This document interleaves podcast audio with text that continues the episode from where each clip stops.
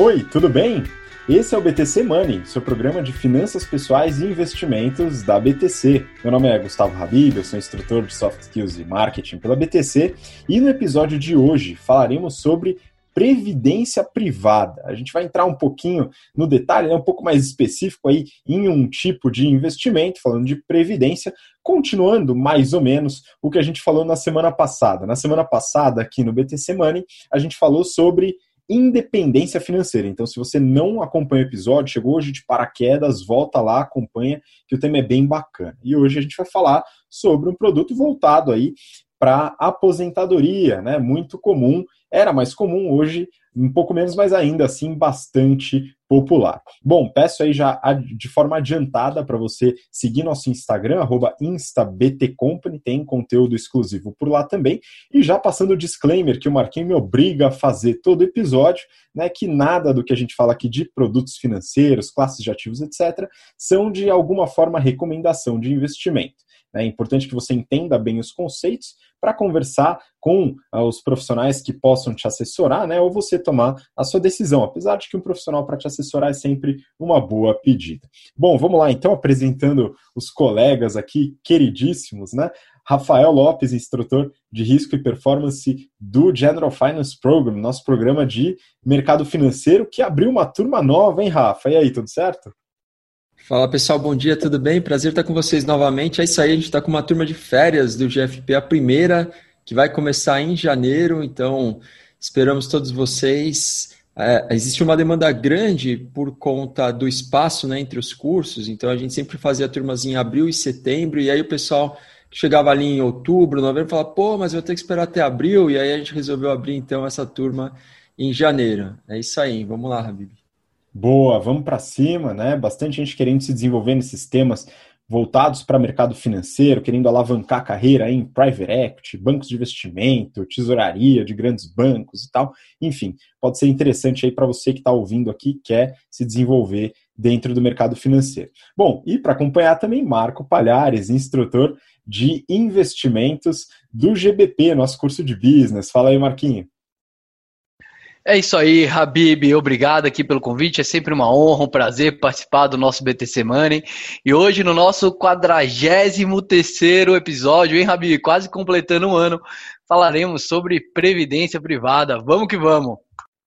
Pois é, esse assunto, né, assim, não é de conhecimento de todo mundo. A gente fala, né, no nosso curso de business, o Marquinho e o Rafa, quando dá essas aulas também, né, falam bastante sobre esse tema aí no finalzinho do curso.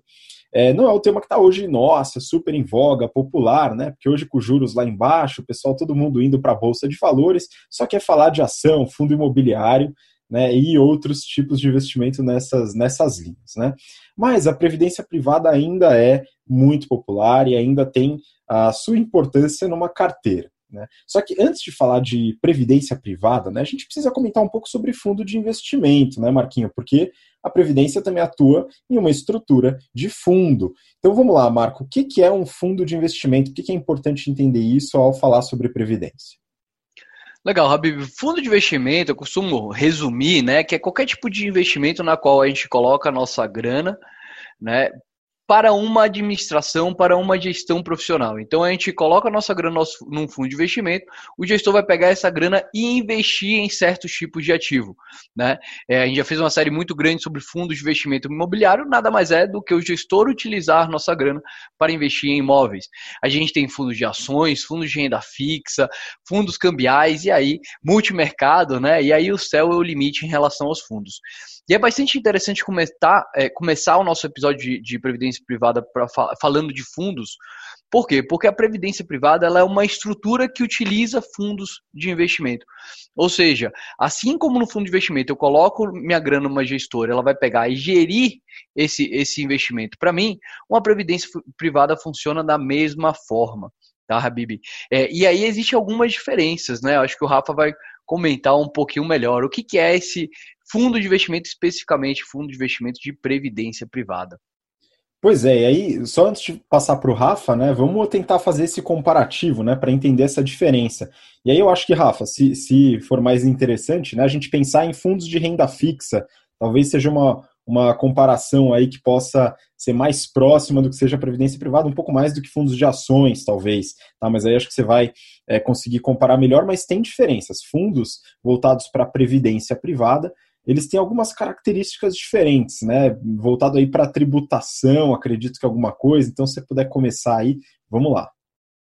É, a primeira diferença diz respeito à própria concepção, né, ou à ideia de previdência. Toda vez que a gente pensa em previdência, a gente está falando sobre aposentadoria, a gente faz essa ponte, né? Então, o veículo previdência, a previdência privada, ela foi pensada nos moldes de alguém que está olhando para o longo prazo, né, ou com o objetivo de aposentadoria. E aí, é, ela guarda, então, algumas diferenças em relação a um investimento tradicional ou a um fundo de investimento, né, que é o que a gente está fazendo a comparação aqui. A primeira diferença diz respeito ao aspecto tributário. Então, no fundo de investimento de renda fixa, a tributação se dá pela incidência da tabela regressiva, que é aquela tabela que inicia com a alíquota de 22,5% até seis meses e depois de dois meses uma alíquota de 15% sobre os rendimentos. Na Previdência, a gente né, tem duas regras de tributação que são distintas dessa regra tradicional dos fundos. Né?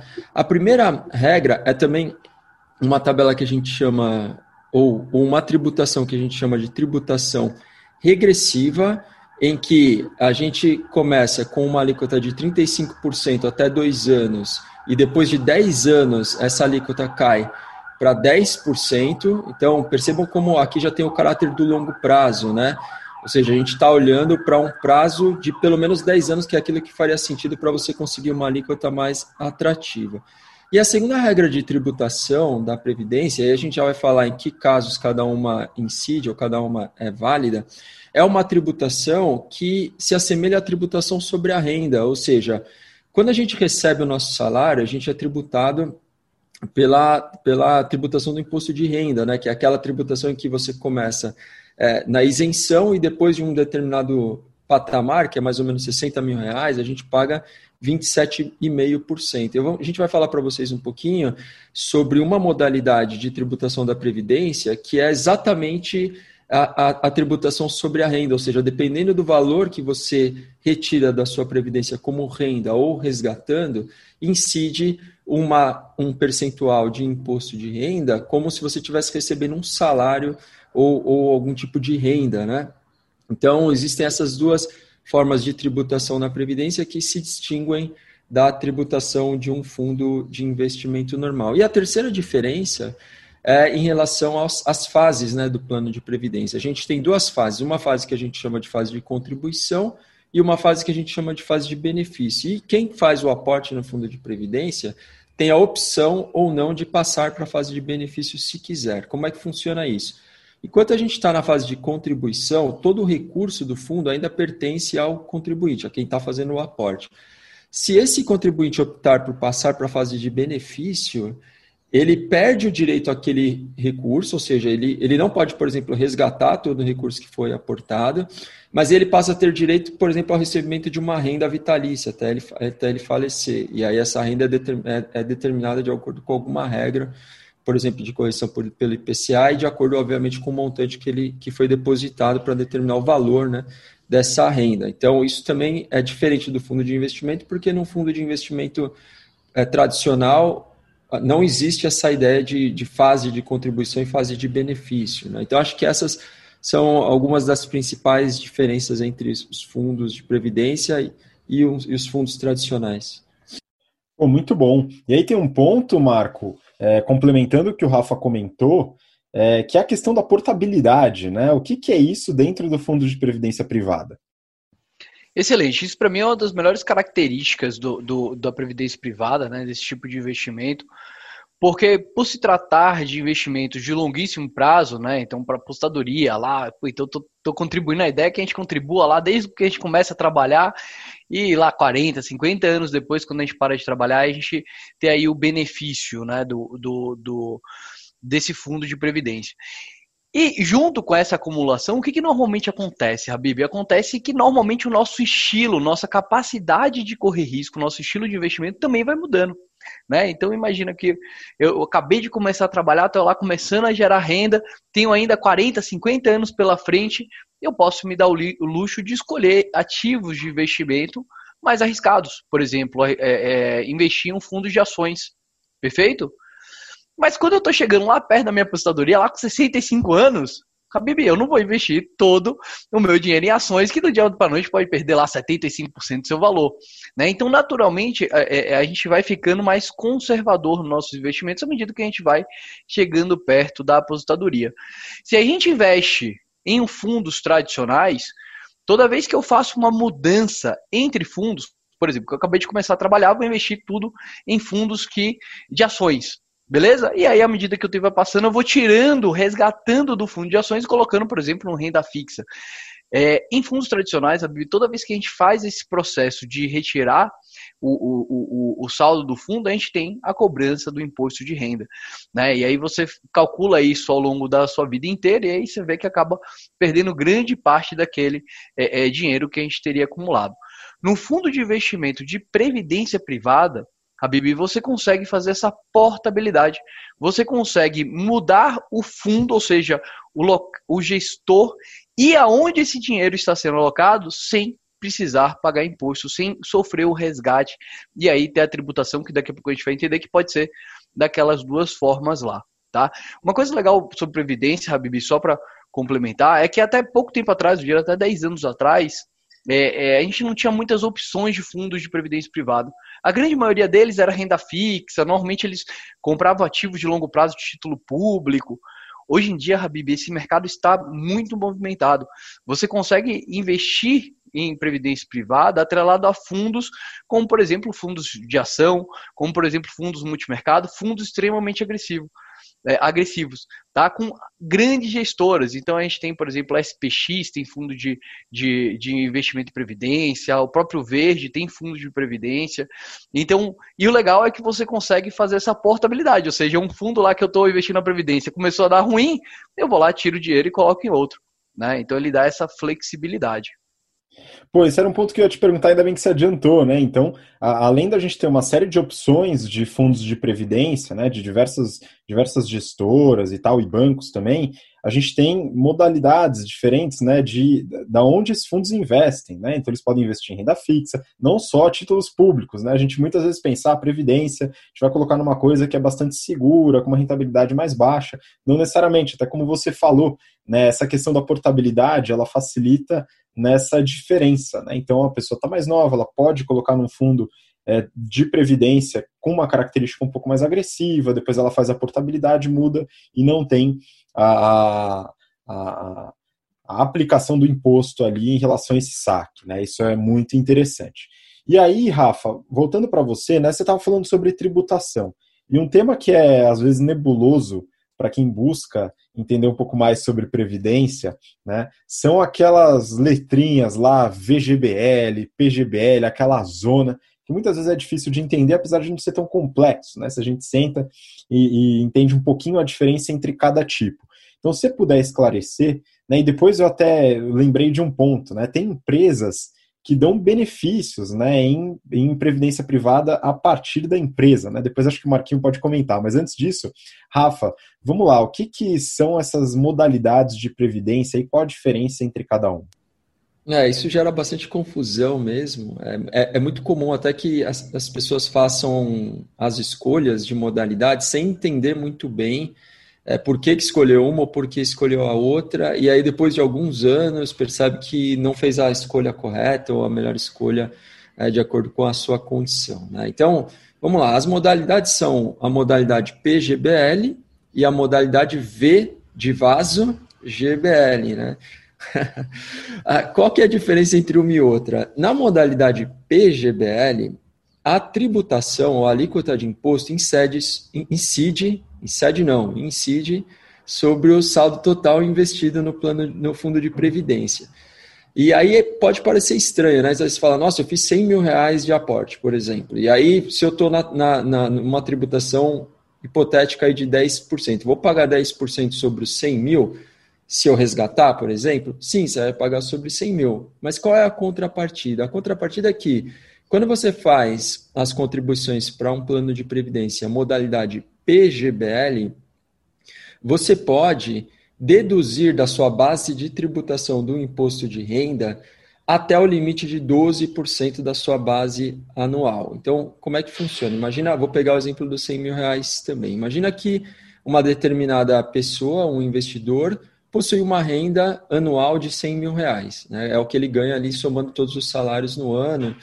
Uh, e aí, isso significa que até 12% disso, ou seja, 12 mil reais, podem ser deduzidos, entram com uma dedução no imposto de renda, caso ele tenha feito essa contribuição para um, para um plano de previdência PGBL. Então, se ele contribuiu com 12 mil reais no plano de previdência dele, modalidade PGBL, esses 12 mil reais serão abatidos da base de tributação dele. Então, a base de tributação dele, que era 100 mil reais, passa a ser de 88 mil reais, porque esses 12 mil reais foram deduzidos. Ou seja, ele paga um imposto sobre o valor total, mas ele tem todos os anos na declaração do imposto de renda dele uma dedução. Portanto, essa modalidade de previdência PGBL só faz sentido para quem faz a declaração de imposto de renda no modelo completo, porque só quem faz pelo modelo completo pode deduzir os aportes feitos na Previdência até o limite de 12% da sua renda anual. Né? Essa é a modalidade, modalidade PGBL. A modalidade VGBL já é uma modalidade que se assemelha a todos os outros investimentos, ou seja, em que a alíquota do imposto incide só sobre a rentabilidade só sobre o ganho que você está tendo. E na modalidade VGBL não existe essa história de dedução da base de imposto. Portanto, para quem que uma é indicada e para quem que a outra é indicada? A modalidade PGBL é indicada para quem faz a declaração de imposto de renda pelo modelo completo. E a modalidade VGBL é indicada para quem faz ou pelo modelo simples ou para quem não tem uma base de, de imposto a ser tributado, uma base de renda tributada. Por exemplo, um empresário que recebe toda a sua renda via distribuição de dividendos, porque nesse caso, para esse cara, a, a, base de imposto é zero. Né? Então, uh, essa, básica, essa regrinha, essa regra simples tem que ser seguida. Né? Quem é, faz a declaração completa de imposto de renda faz o, a previdência pela, na modalidade PGBL. E quem faz na a declaração pelo, pelo, é, pelo simples, a declaração simplificada, faz o plano de previdência pela modalidade VGBL. Aí, bom, isso é a questão da, da modalidade. E aí, só para complementar, que é importante também, isso é, é, é muito gerador de dúvidas, é em relação à escolha da tabela de tributação, que é se é a progressiva ou a regressiva. Né? Na regressiva, a regra é começa com 35% até 2 anos, até 4, 30, até 6, 25, até 8, 20, até 10, 15, passou de 10, 10%. Tá? Nessa modalidade, a alíquota, se for um, um, plano de previdência modalidade PGBL, essa alíquota vai incidir sobre o saldo total. Se for VGBL, só sobre a, a, o ganho. Mas é uma tributação que a gente chama de tributação exclusiva. Então, quando a gente está fazendo a nossa declaração do imposto de renda, isso fica separado da nossa base é, de renda tributável, a base de cálculo tributável, né? Tributada. Agora, quem escolheu a modalidade progressiva, aí todo saque ou resgate que você faz da Previdência soma na sua base tributável e, portanto, entra naquela tabela progressiva do imposto de renda, que é a que eu comentei também, que começa no isento e vai até 27,5%. Então, imagina o caso de alguém que ganha 100 mil reais por ano. Né? 100 mil reais, ele já está na faixa do 27,5%, que passou mais ou menos 60 mil, tudo que vier acima já é 27,5%. Se esse cara tem um plano de previdência na modalidade é, na, na tributação, na tabela de tributação progressiva, e fizer um resgate de 10 mil reais, esses 10 mil reais vão somar no 100 mil, vai virar 110. Portanto, essa parcela vai ser tributada a 27,5%. Então, a tabela progressiva só faz sentido para quem eventualmente, por exemplo, já está aposentado e ganha uma aposentadoria abaixo, para quem não vai ter tem muita renda é, mensal, porque aí você consegue ter isenção, eventualmente até, nos resgates que você faz da Previdência. Tá? Então, essa diferença é muito importante também, é, poucas pessoas entendem o que, que é, então, a tributação progressiva e a tributação regressiva. Pô, são diferenças fundamentais né, na hora de escolher o fundo né, e o produto que você vai investir. Então depende, né, como o Rafa comentou, no PGBL do VGBL, né, se a pessoa faz a declaração simplificada ou a completa, como ela recebe, se ela recebe rendimentos tributáveis ou não tributáveis, e a, o fato de ser progressiva ou regressiva, né, muito devido às isenções no imposto né, e à base do imposto de renda. São pontos importantes para o investidor analisar.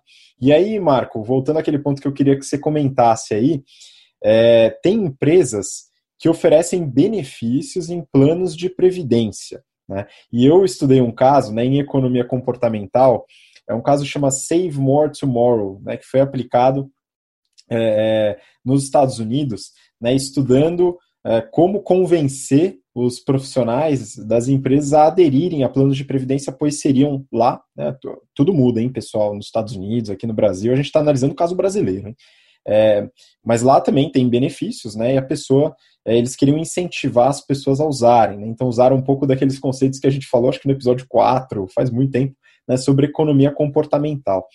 Mas e aí, Marco, tem empresas que dão dinheiro para você colocar na Previdência? Como é que funciona esse negócio? Excelente, ABB. Mais um dos benefícios que normalmente as empresas dão, né? Então, é, caso o, o funcionário queira né, investir no seu futuro e, e, e, colocar dinheiro em previdência privada, normalmente a empresa complementa esse investimento. Né? É, e aí existem, depende da empresa, né, vários é, é percentuais, né? então empresas que colocam lá 20% a mais do que você investe em previdência, eles vão lá e contribuem, até empresas que chegam a 100%, né? então a cada X reais que você coloca lá na sua previdência, a empresa vai lá e coloca mais X reais, é como ganhar 100%, Rafa, a zero de jogo. Mas tem que tomar muito cuidado, tá, gente? Porque quando a gente faz uma previdência da empresa, atrelado a ela no contrato, normalmente existe um tempo mínimo de contribuição que você tem que ficar para aquele dinheiro efetivamente ser seu. Se me permite, Habib, gostaria de até contar um caso é, de uma pessoa que trabalhou lá dois anos na empresa e ela contribuía com 10% do salário, ela ganhava 5 mil reais na época. E aí ela contribuiu 500 reais por mês durante dois anos. Ela contribuiu com 12 mil reais para sua previdência focada no futuro. Era uma empresa, Habib, era uma previdência empresarial. E essa empresa dobrava né, cada aporte que, que, o, que o funcionário colocava. Então, de forma que, apesar desse funcionário ter colocado lá 12 mil reais, ele via 24. Mas surgiu uma outra oportunidade de mercado, esse funcionário pediu demissão e tinha se esquecido lá das regras lá do começo, de repente aquele dinheiro que a, que a empresa tinha posto deixou de ser dele e voltou a ser da empresa. Né? É, então, se esse indivíduo estava contando com 24 mil reais, agora ele só está contando com dois. E olha o erro, Habib. Quando ele foi escolher lá aquela previdência, lá no começo, né, que a gente escolhe modelo de tributação e modelo PGBL ou VGBL, ele escolheu um tipo PGBL, mal sabia, né, essa explicação que o Rafa comentou aí com a gente, a diferença, né, enquanto o VGBL de vida tributa só sobre o que rendeu, o PGBL tributa sobre o total. Quando ele resgatou o dinheiro para ir para esse novo empreendimento, ele ainda foi tributado, Habib, sobre os 12 mil reais que ele tinha. E olha que legal, Rafa, ele ainda escolheu o um modelo regressivo, ou seja, aquele modelo que a tributação é 10% depois de 10 anos, mas que nos primeiros dois anos é de 35%. Ou seja, esse indivíduo, ele investiu 10, estava esperando 24, chegou lá na conta dele menos que 8, tá, Então tem que tomar muito cuidado antes de decidir aí né, é, todos esses pontos aí. Espero que esse episódio tenha ajudado vocês aí nesse, nessa escolha, tá? Pois é, isso é importantíssimo. Casos de insucesso e de grandes cagadas, viu, Marquinho? São importantíssimos para o nosso aprendizado. Né? A gente sempre fala que é muito importante entender pelos erros dos outros, né? Talvez isso ajude a gente a errar um pouco menos. Né? A gente ainda assim erra, hein, pessoal? Faz parte e a gente vai usando esses erros para contribuir com o aprendizado, mas acho que esse caso ele é muito ilustrativo dos erros que podem ser cometidos ao investir na previdência privada. Apesar disso, ainda é um instrumento é muito interessante para complementar os ovinhos aí na cesta de investimentos dos investidores. Beleza, pessoal, acho que esse assunto a gente já abordou um pouquinho, né? Enfim, daria para entrar em muitos detalhes, mas aí ficaria bem longo e talvez um pouco maçante, né?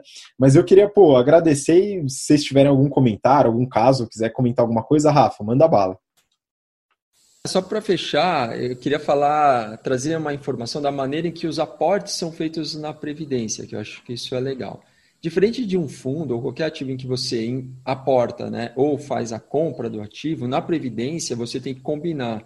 Se você for fazer os aportes periódicos, uma data do mês e o que acontece é um débito automático na sua conta. Ou você pode fazer o aporte via o pagamento de um boleto. Engraçado isso, né? Você vai pagar um boleto para fazer o aporte na, na Previdência.